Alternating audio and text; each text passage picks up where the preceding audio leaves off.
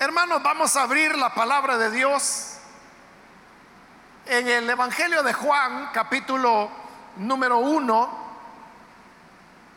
Ahí vamos a leer la palabra de Dios.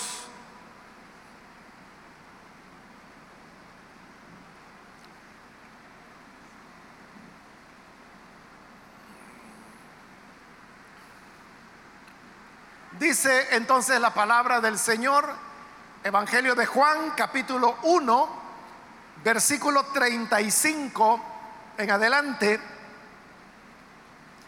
Al día siguiente, Juan estaba de nuevo allí con dos de sus discípulos. Al ver a Jesús que pasaba por allí, dijo, aquí tienen al Cordero de Dios. Cuando los dos discípulos lo oyeron decir esto, siguieron a Jesús. Jesús se volvió y al ver que lo seguían les preguntó, ¿qué buscan? Rabí, ¿dónde te hospedas? Rabí significa maestro. Vengan a ver, les contestó Jesús. Ellos fueron y vieron dónde se hospedaba y aquel mismo día se quedaron con él. Eran como las cuatro de la tarde. Solamente eso leemos. Pueden tomar sus asientos, por favor.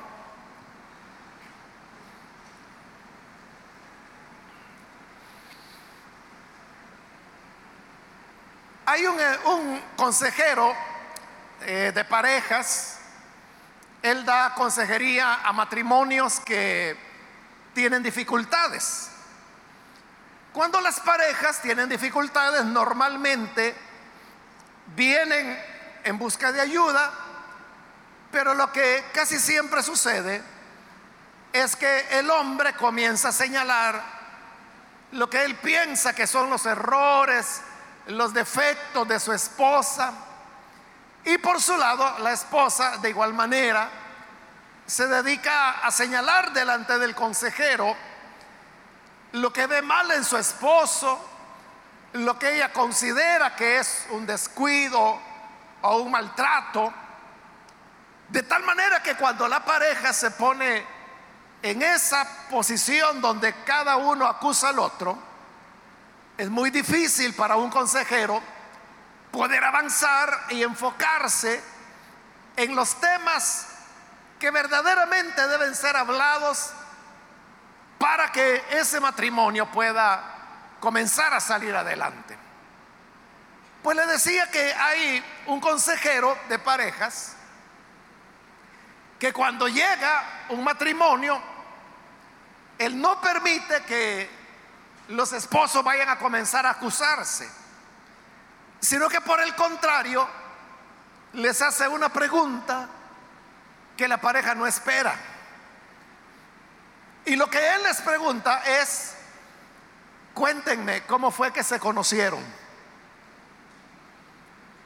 Él dice que cuando les pide eso a la pareja, cuéntenme cómo fue que se conocieron Normalmente es la mujer quien relata cómo fue que se conocieron por primera vez y son las que recuerdan más detalles, más fechas.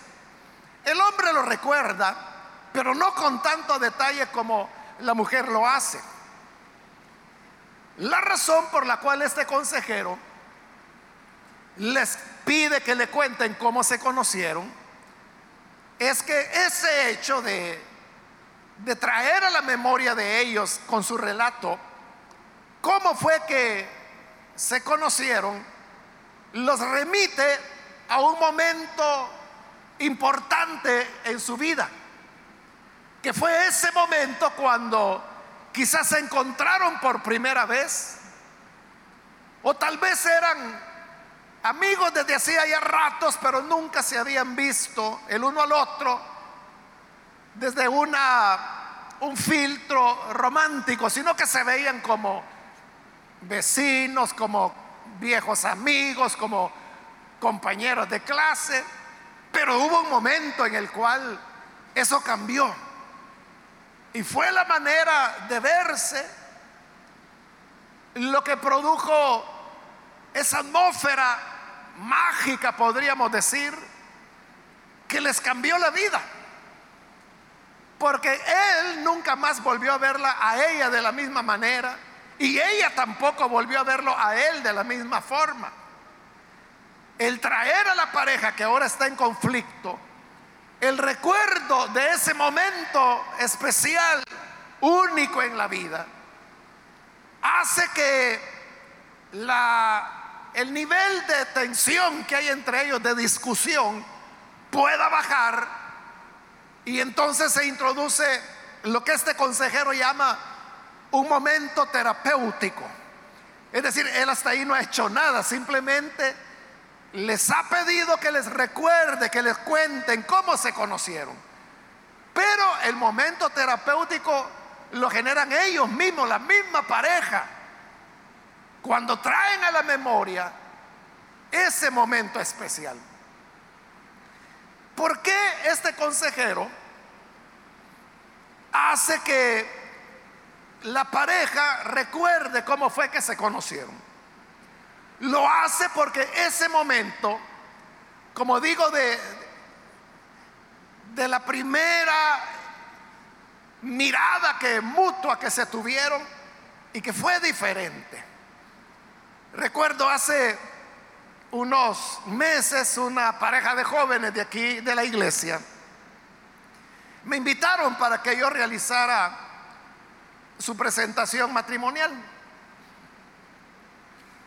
Y yo fui, hice la presentación, pero ya que todo había pasado, ellos comenzaron a platicar bueno, no conmigo, sino que estaban hablando al público en realidad. Pero ellos estaban contando cómo era que, que se habían conocido. Y ellos mencionaban de que ambos han estado aquí en la iglesia toda la vida.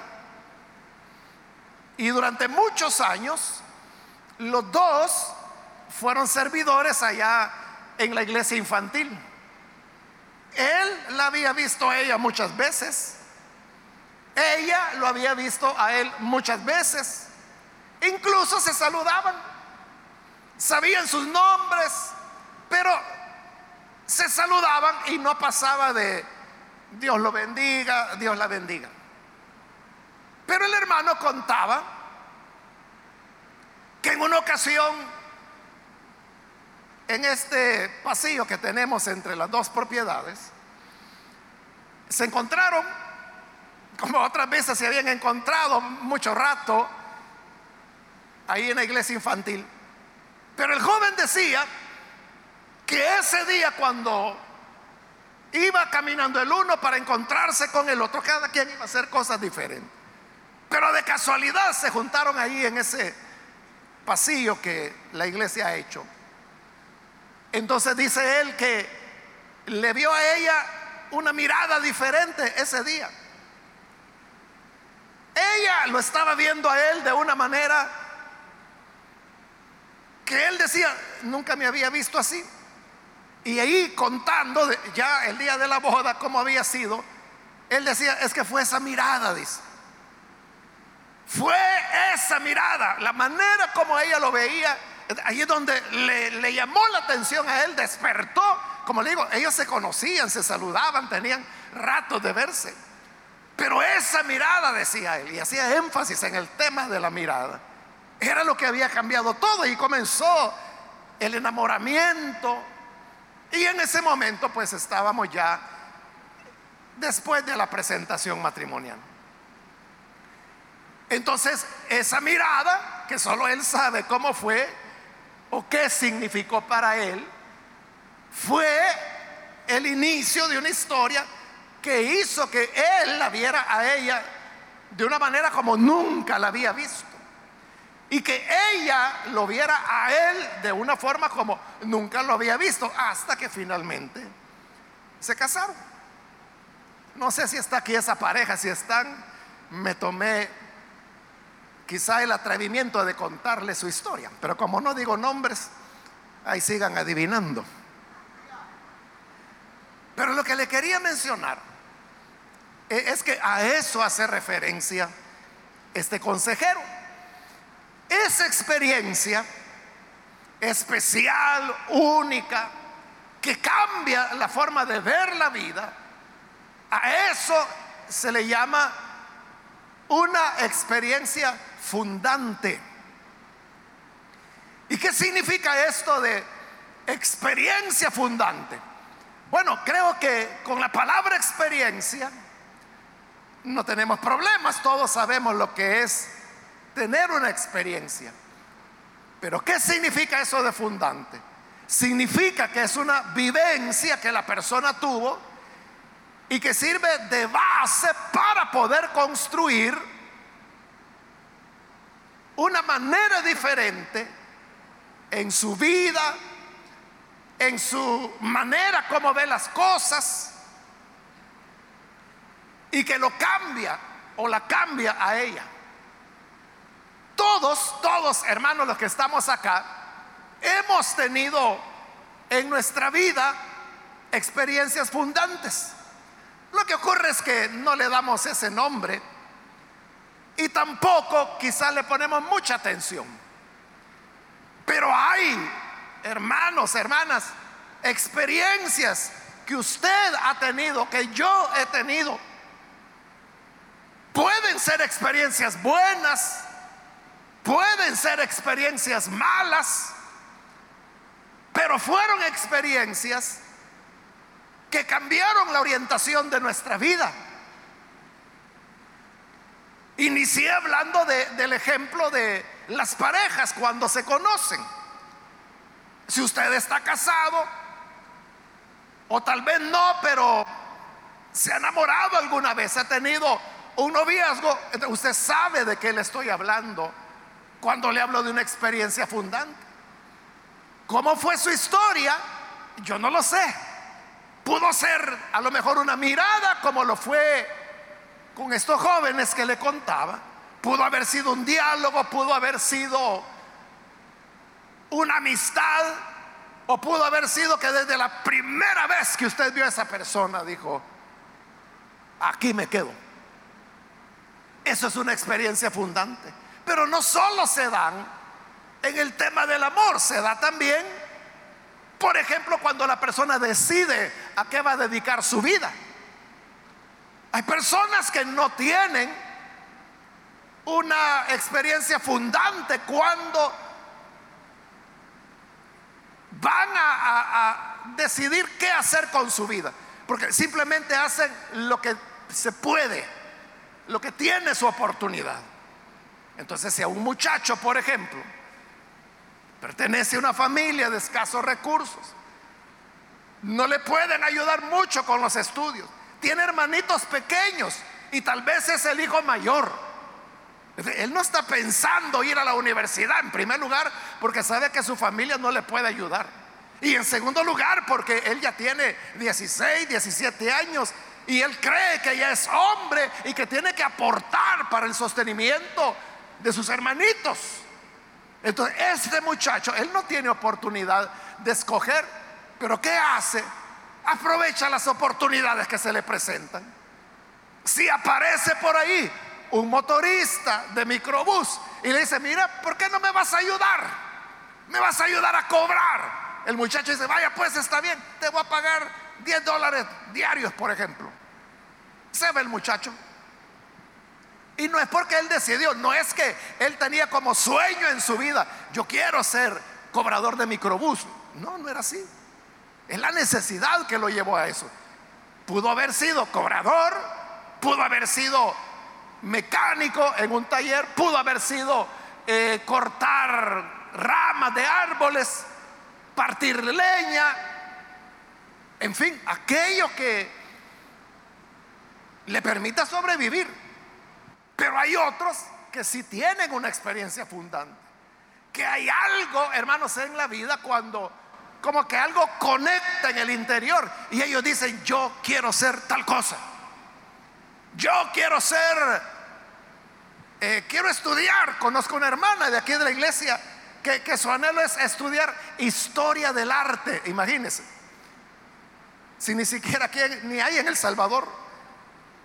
Ella, tiene que irse fuera del país porque aquí no hay esa carrera. Pero es lo que ella quiere. O sea, ¿cómo llegó a la conclusión de que eso es lo que ella quiere hacer en su vida? Tuvo que tener una experiencia fundante. Entonces la experiencia fundante es aquello que nos marca, nos dice, nos orienta en la vida. Ahora, hasta este momento, hermanos, he estado hablando de las experiencias fundantes, pero lo he hecho solamente en el campo, por ejemplo, del matrimonio, de los estudios, del trabajo. Pero esto también se puede aplicar a la vida espiritual. En la vida cristiana, realmente hermano, la vida cristiana no comienza sino solo con una experiencia fundante que la persona tiene. Y puedo decirle que las experiencias fundantes en nuestra vida son poquísimas. Porque la vida no nos está cambiando a cada rato. Son muy pocas experiencias que de verdad nos marcaron, que de verdad nos hicieron ver, esta es la dirección de mi vida o esto es lo que yo quiero. Pero la vida cristiana, le estoy diciendo, comienza con una experiencia de este tipo, con una experiencia fundante. Por eso yo quise leer, hermanos, el pasaje que hoy hemos leído. Y este es un pasaje que nos habla que Juan, Juan el Bautista, estaba con dos de sus discípulos. Más adelante se nos va a decir que estos dos discípulos que estaban con Juan era, por un lado, Natanael y el otro, perdón, era Andrés. Andrés era uno y el otro era su hermano, eran hermanos biológicos. Simón Pedro, el que se va a convertir en el apóstol Pedro. Entonces tenemos que ahí estaba Juan, ahí estaba Andrés y ahí estaba Simón Pedro. Cuando de repente Jesús pasa por ahí, Juan ya lo había bautizado. Pero como Jesús vuelve a pasar por ahí, le dice a Natanael y a Pedro, miren, miren, miren, ¿quién va ahí? Ahí va el Cordero de Dios que quita el pecado del mundo. Cuando Andrés y Natanael oyen eso, comienzan a seguir a Jesús, se van detrás de él, no le dicen nada. Y allá iba Jesús caminando. En ese momento él todavía no tenía sus apóstoles o discípulos. Estos van a ser los primeros. Entonces Jesús iba solo. Entonces Jesús caminaba y detrás venía Andrés y Simón Pedro. Cuando de repente Jesús sintió que alguien lo seguía. Entonces se detuvo, volteó a ver y ve que ahí viene Andrés y Simón Pedro. Y les pregunta, ¿y ustedes qué quieren? Y vienen los hermanos y le responden, rabí, o sea, maestro, ¿a dónde te hospedas? Cuando ellos le dicen al Señor Jesús, ¿a dónde te hospedas? Lo que le estaban diciendo es, quisiéramos conocerte más, quisiéramos platicar contigo, quisiéramos entender qué es eso que Juan dice de que tú eres el Cordero de Dios que quita el pecado. ¿Cómo es eso de que eres un Cordero? ¿Cómo es de que vas a quitar el pecado del mundo? Ellos lo que querían era oír más de Jesús, conocer más de Él. De Jesús entiende que eso es lo que ellos quieren. Entonces le responde y le dice, ah, bueno, vengan a ver. O sea, lo que les está diciendo es, ¿quieren conocerme? Vengan. ¿Quieren que platiquemos? Vengan. ¿Quieren que les explique? Vengan entonces. Y entonces siguieron a Jesús.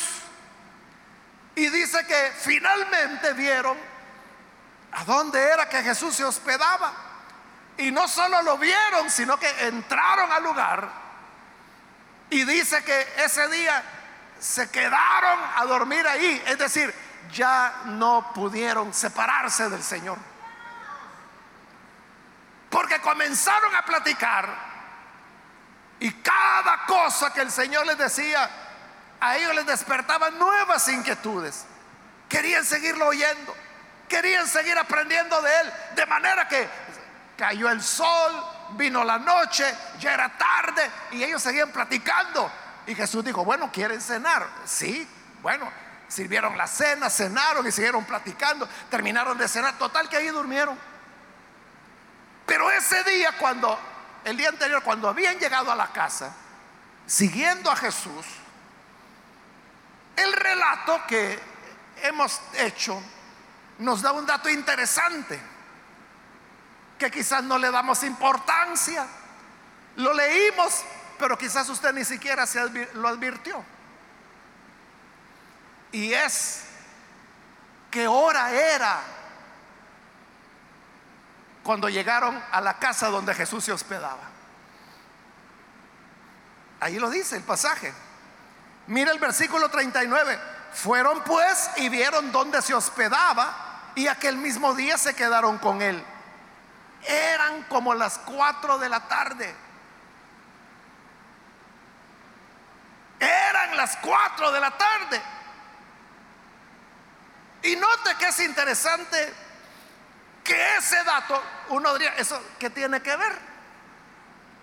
¿Qué tiene que ver con que Andrés y Pedro hubieran conocido a Jesús ese día? Uno diría, bueno, era un dato bonito, interesante, pero que no tiene ningún sentido. Pero realmente ellos lo recordaban porque esa había sido su experiencia fundante. Ese fue el día que conocieron a Jesús. Diciéndolo de otra manera, es el día que se enamoraron de Jesús. Se enamoraron de sus enseñanzas, se enamoraron de su mensaje. Y ellos dijeron, ya no queremos nada, nada más que estar con Él, que seguirlo oyendo. De manera que un tiempo después, cuando Jesús llamó a los doce, y lo llamó para, y así dice el Evangelio de Marcos, lo llamó para que estuvieran con él. Ellos dijeron, amén Señor, si eso es lo que yo he querido toda la vida, estar siempre contigo. Y así fue, por más de tres años hasta que el Señor es crucificado y sepultado. Pero este fue el día cuando se conocieron.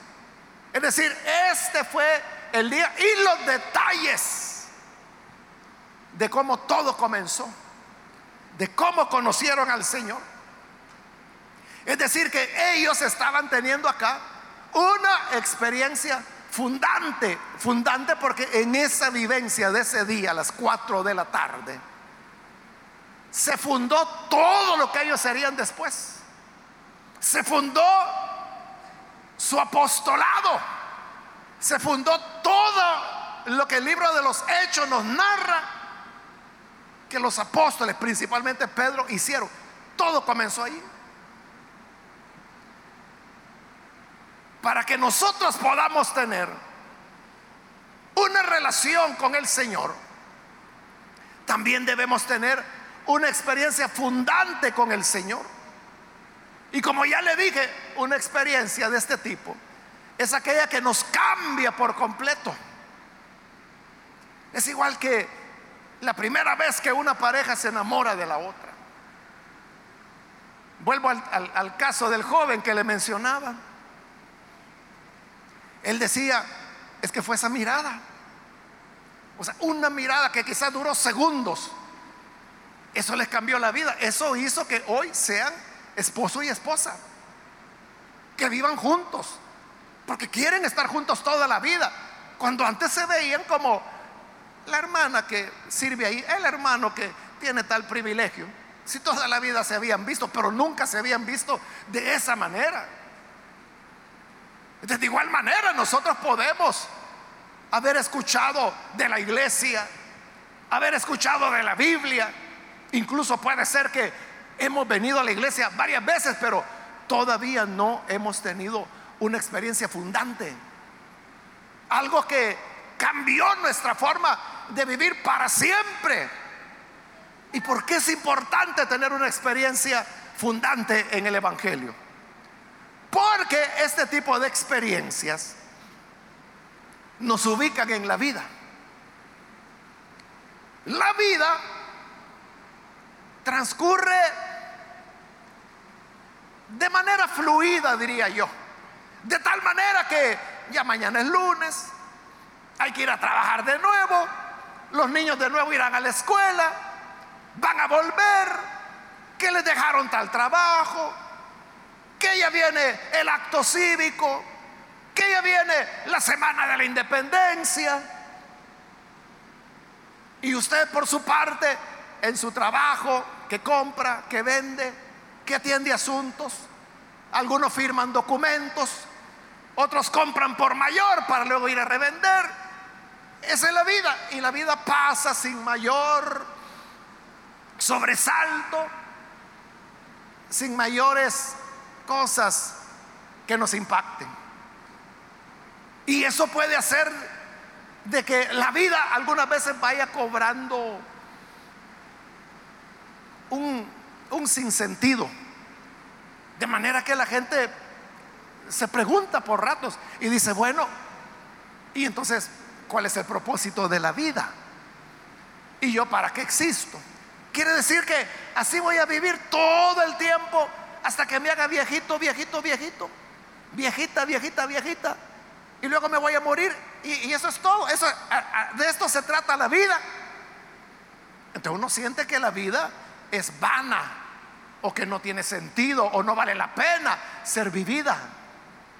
Pero cuando tenemos experiencias fundantes, eso para nosotros es una referencia.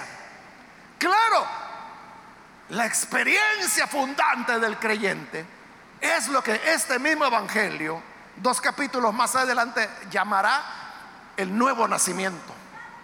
Nacer de nuevo.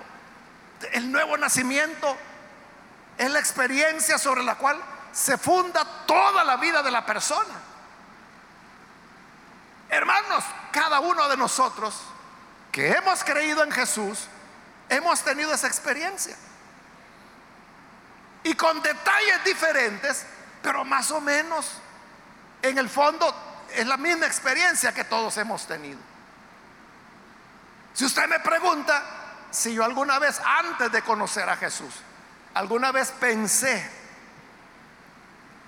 que yo iba a ser predicador o que iba a ser pastor, hermano, si yo ni sabía que habían pastores. O sea, yo no, yo no conocía iglesias evangélicas, no sabía nada de eso. Este, ¿Qué iba a andar yo imaginando que iba a ser pastor o predicador? O sea, para nada. Yo tenía otros intereses en la vida. Mi anhelo era pues completar mi, mi carrera universitaria, que era lo que estaba, lo que tenía en mente. No estaba tan seguro de cómo exactamente mi vida se iba a desarrollar, pero por lo menos yo sabía que en ese momento eso quería. Cuando en eso viene la experiencia fundante. Cuando llega ese momento, cuando por primera vez voy a una iglesia evangélica y yo veo y oigo las lenguas que los hermanos y las hermanas estaban hablando. Y como otras veces yo le he dicho, para mí eso fue lo que me persuadió.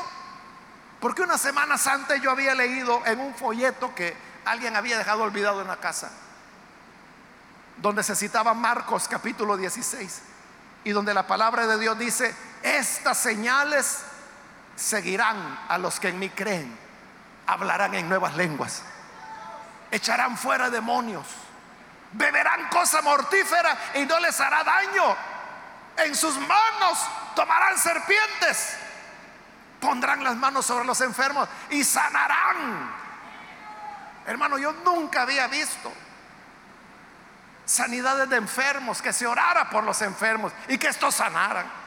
Yo nunca había visto que alguien hablara en otras lenguas o que echara fuera demonios. Yo, yo no sabía nada de eso. Pero ese, la lectura de ese pasaje de la Biblia a mí me colocó una gran duda. Entonces yo dije, o sea, como yo nunca he visto estas señales, entonces significa que nunca he conocido a un creyente porque eso es lo que dice el Evangelio. Estas señales seguirán a los que creen. Pero lo más grave es que allí yo me di cuenta que yo no era un creyente. Y toda mi vida había pensado que sí. Porque yo nunca había hablado en lenguas. Yo nunca había echado fuera demonios. Tampoco nunca, hermanos, he tomado una serpiente, pero yo creo que si es venenosa y la tomo, me va a morder, ¿verdad? Pero yo decía que no, que si bebía veneno, que no me iba a hacer daño. Tampoco lo he probado. Pero yo sabía que no era creyente.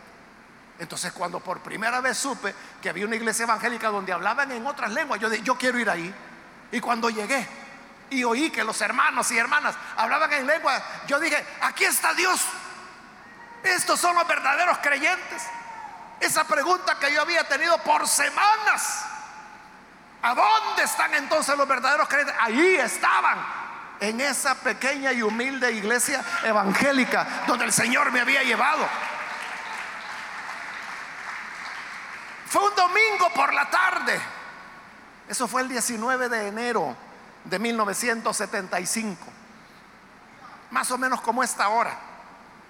Pero ese día yo no recibí a Jesús, sería hasta la siguiente semana, el 26 de enero de 1975. Ahí es cuando recibí a Jesús. Yo no lo tenía planeado porque yo no sabía nada de todas estas cosas. Pero eso de recibir a Jesús, yo recuerdo mi oración, esa primera oración de cuando recibí a Jesús y me puse de rodillas. Ahí de rodillas yo le dije, Señor, gracias por darme vida hasta este momento. Y la vida que me das, ahora yo te la entrego para que sea tuya y que hagas con mi vida lo que tú quieras. Esa es una experiencia fundante. Eso lo cambió todo. Por eso es que hoy, hermano, no sé cuántas décadas después, ya casi 50 años de esa experiencia, cambió mi vida. Porque ese fue el día cuando conocí a Jesús. Como Andrés y Simón, que ahora por primera vez habían conocido y escuchado a Jesús y se recordaban los detalles. Eran como las 4 de la tarde. Esas experiencias, le decía, son importantes porque en la vida, hermanos, no todo es alegre. En la vida hay momentos difíciles. En la vida hay momentos de ataque del enemigo. Hay días de tentación. Hay días de lucha espiritual. Hay días cuando vienen dudas. Y cuando uno se pregunta, hombre, ¿y realmente Dios estará en esto? Pero cuando uno se pregunta eso, ahí viene la experiencia fundante. Y uno dice, ¿qué pasó ese día? ¿Qué pasó ese 26 de enero? Y de verdad ese día fue como a las 4 de la tarde. Para mí, de verdad. ¿Qué pasó ese día? Él vino a mi corazón. Él transformó mi vida. Uno dice, es que esto es real. E-, es cierto. Eso es lo que el consejero matrimonial hace con las parejas cuando les dice, cuéntenme cómo se conocieron. ¿Qué es lo que hace? Que los está volviendo al pasado, les está haciendo recordar esa mirada, ese regalo, esa vez que ella abrió la puerta y lo vio y lo vio de manera diferente. Se recuerdan de ese día cuando en algún lugar una amiga le dijo, mira, te presento a mi primo. Y cuando vio al primo, ella se quedó. Entonces, hoy esta pareja está en problema, está en conflicto. Están preguntándose si se divorcian o no se divorcian, si se separan. Porque dice, quizás me equivoqué. Entonces el consejero lo lleva a la experiencia fundante. ¿De verdad te equivocaste ese día? Cuando viste la luz en sus ojos te equivocaste cuando viste esa sonrisa que te conquistó. Ahí es donde la pareja baja la guardia y se ponen ya en una actitud de colaborar para resolver la situación. Entonces necesitamos las experiencias fundantes en la vida cristiana, porque son las que nos van a ayudar en, nuestros momentos de lucha. Puede haber, hermanos, momentos difíciles en las en, la, en momentos en los cuales la fe decae y a lo mejor usted se ha llegado a preguntar, ¿será cierto que Dios existe? ¿O será que todo esto es un invento que yo hice? Es un invento que yo me he estado alimentando con los hermanos de la iglesia. Si usted ha llegado a ese punto de preguntarse, ¿será que Dios de verdad existe? No se sienta mal, es muy de humanos. Pero ¿cómo salimos de esos momentos? Cuando uno se remite a la experiencia fundante, a ese día a las 4 de la tarde.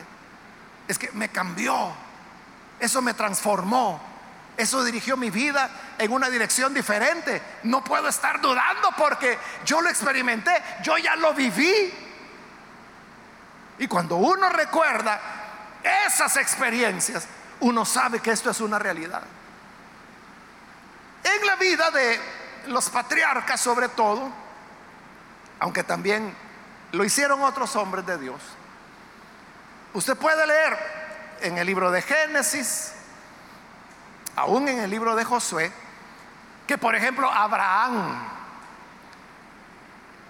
él construía mojones a lugares donde iba, es decir, tomaba piedra sobre piedra sobre piedra hasta que hacía un, mojón, un pilar de, de piedras. A veces eran altares los que construía Abraham. Pero ¿por qué Abraham hacía mojones y construía altares? Los construía todas las veces que Dios le había dado alguna experiencia. Cuando el Señor le dijo, mira, sal una noche y le dijo, cuenta las estrellas.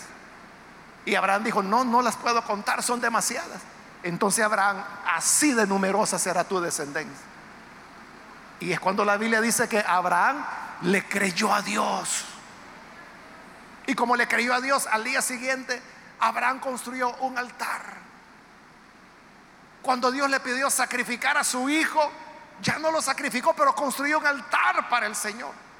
Cuando Jacob iba huyendo de su hermano, hizo otro mojón, lo bañó en aceite y ahí hizo una promesa. Y dijo, Señor, si tú me guardas en este camino, si me proteges de mi hermano, de todo lo que tú me des, el diezmo voy a apartar para ti. Este, ese mojón le recordaba que ahí era Betel, casa de Dios, puerta del cielo, porque ahí es donde el Señor se le había aparecido. Cuando él ya venía de regreso, 20 años después, de regreso de casa de su suegro Labán. Y Labán quería, venía enojado, porque Jacob se había ido de escondidas con sus hijas, con sus nietos. Entonces Labán venía enojado, pero un día antes que alcanzara a Jacob, el Señor le habló y le dijo, Labán, cuidadito, no me lo vayas a tocar, porque ese es mi hijo. Y el día siguiente Labán lo alcanzó y le dijo, mira Jacob, ahorita mismo por lo menos te rompería la cara. Pero anoche Dios me dijo que, que no, que no te hiciera daño. Así que te salvaste. Entonces le dijo Jacob, bueno, comamos. Comieron y dijeron, hagamos un, acuerdo, suegro. Le Y el acuerdo es de que de este lugar donde estamos, yo no voy a pasar a molestarte más a ti. Pero tú también prométeme que de este punto no vas a pasar a molestarnos a nosotros. De acuerdo, le dijo el suegro. Entonces construyeron otro mojón de piedras y dijeron, este mojón es testigo de que tanto tú como yo hemos prometido que de aquí no vamos a pasar. Y ahí quedó de recuerdo. Entonces todos esos altares, todos esos mojones, les recordaban a ellos. Aquí fue donde Dios me habló. Aquí es donde Dios me dijo dónde había agua. Aquí Agar también podía decir, aquí es donde Dios que me ve me dio agua para que no muriera yo ni mi hijo. Josué, cuando atravesaron el río Jordán, que el Señor lo secó, Josué dijo, miren, los hombres más fuertes, cada uno, 12 hombres agarren una roca grande. Y estos hombres cada uno agarraron una roca grande y sáquenla del río, dijeron. Y la pusieron en la orilla, una sobre otra, e hicieron otro mojón. Y dijo Josué, este mojón nos va a recordar que aquí el Señor secó el Jordán para que su pueblo pasara en victoria. Y dice el libro de Josué, y ese mojón hasta hoy, hasta el día de hoy ahí está. Los padres podían llevar a sus hijos y decirle, mira hijo, ¿ves este mojón? ¿Ves estas piedras? Sí, papá, estas se sacaron del fondo del río. ¿Y cómo hicieron para sacarlas? Ah, es que Dios los secó para que su pueblo pasara al otro lado. Y Josué dijo que hombres fuertes tomaran cada uno una gran roca. Así que esto nos recuerda que esto ocurrió. Nuestro Dios es real y es poderoso. Él puede detener los ríos. Entonces yo le pregunto, hermano, ¿cuáles son sus mojones? ¿Cuáles son sus altares? Claro, no estoy hablando de poner piedra sobre piedra, ¿verdad? Pero sí estoy hablando de aquellas cosas que nos marcaron, que cambiaron nuestra vida y que uno las recuerda. Uno las recuerda muy bien. En otras palabras, ¿cuál es tus cuatro de la tarde? ¿Cuál ha sido tu experiencia de las cuatro de la tarde? Todos necesitamos tener esa experiencia que nos impacta y nos transforma, porque eso va a ser los mojones que nos van a indicar el camino cuando las cosas sean difíciles. Usted sabe cuando los pilotos aviadores vienen con un avión y la noche es oscura, quizás hay lluvia, ¿cómo saben ellos dónde pueden aterrizar? La pista tiene las luces de referencia a ambos lados. Ahí están los mojones de luz que le indican al piloto, esta es la pista. Le indican el inicio de la pista y ellos saben de que ahí es donde ya tienen que llevar determinada altura y luego deslizarse suavemente hasta caer y seguir las luces. Aterrizaje seguro. Pero si no hay luces de referencia y todo es una noche oscura, es mucho más difícil. El avión lleva sus propios aparatos, llevan o llevan GPS, llevan altímetro. El piloto sabe, aunque no vea nada, él sabe que faltan 10 metros para el piso, 4, 3, 2 y plum, cayó. Pero las luces son las que le dan visión de a dónde va. Entonces, estas experiencias que tenemos en Cristo. ¿Te acuerdas, hermano, el día que recibiste a Jesús? ¿Te acuerdas el día cuando te enamoraste de Jesús? ¿Recuerdas el día de tu bautismo en agua? ¿Recuerdas el día cuando fuiste bautizado con el Espíritu y comenzaste a hablar en otras lenguas? ¿Te acuerdas del día cuando te dieron tu primer privilegio? O aquella vez que te tocó echar fuera un demonio. De todas esas experiencias, hermanos, hacen que en las noches más oscuras del alma uno sepa que no anda a ciegas sino que vamos en el camino donde el amor de Cristo nos puso y nos conduce. Hoy puede ser tus cuatro de la tarde. Es un poco más temprano, pero este día puede ser como el día cuando Andrés y Pedro se enamoraron de Jesús y lo conocieron. El Evangelio de Juan se escribió, hermanos, se cree que por lo menos 60 años después de que estas cosas habían ocurrido. Pero 60 años después seguían recordando que eso había sido a las 4 de la tarde. Nunca lo olvidaron. Vamos a orar, vamos a cerrar nuestros ojos. Y antes de orar, yo quiero invitar a aquellas personas que desean tener también esa experiencia. Hoy, de un día domingo, por la tarde, cuando el Señor se reveló por primera vez a su vida. Si usted ha escuchado la palabra y a través de ella se da cuenta de la importancia de tener una experiencia de este tipo con el Señor, Hoy usted tiene oportunidad de experimentarla. Así como esa experiencia que le llevó a unirse de por vida con una joven, con un hombre. Decidió casarse. Igual, este encuentro con Cristo marcará no solo una vida de relación con Él, su eternidad también. Invito entonces si hay algún hombre o mujer que por primera vez necesita recibir a Jesús y encontrarse, conocerlo a Él. Hoy, si usted quiere hacerlo, póngase en pie. Ahí en el lugar donde se encuentra, póngase en pie. Nosotros lo que queremos es orar por usted. Se trata de tener una experiencia que marcará su vida. Y hoy es cuando la puede experimentar. Póngase en pie si necesita recibir a Jesús. Muy bien, aquí hay un hombre, Dios lo bendiga, bienvenido.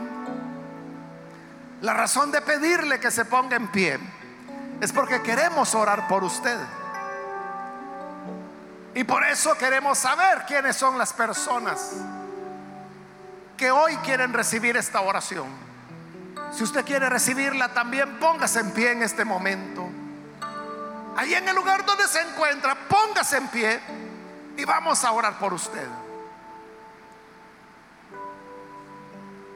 Aquellos amigos, amigas que quieren conocer a Jesús, quieren encontrarse con Él.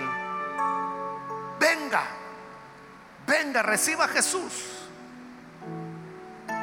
También quiero invitar si hay hermanos o hermanas que hoy necesitan reconciliarse.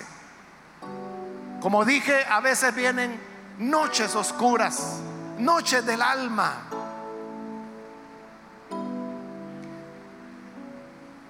Pero si recordamos ese día cuando conocimos a Jesús, verá que no, no tiene sentido alejarse de Él. Y por eso hoy es un buen momento para que venga a reconciliarse. Muy bien, aquí hay una persona, Dios la bendiga, bienvenida. Alguien más que necesita pasar. Puede ponerse en pie. Venga alguien más que necesita entregarse al Señor o reconciliarse con Él. Póngase en pie. Le voy a pedir que lo haga pronto porque debo terminar ya esta invitación. De hecho, hago la última llamada. Si hay alguien más que necesita venir a Jesús por primera vez o necesita reconciliarse, póngase en pie. Y ya es la última invitación que estoy haciendo.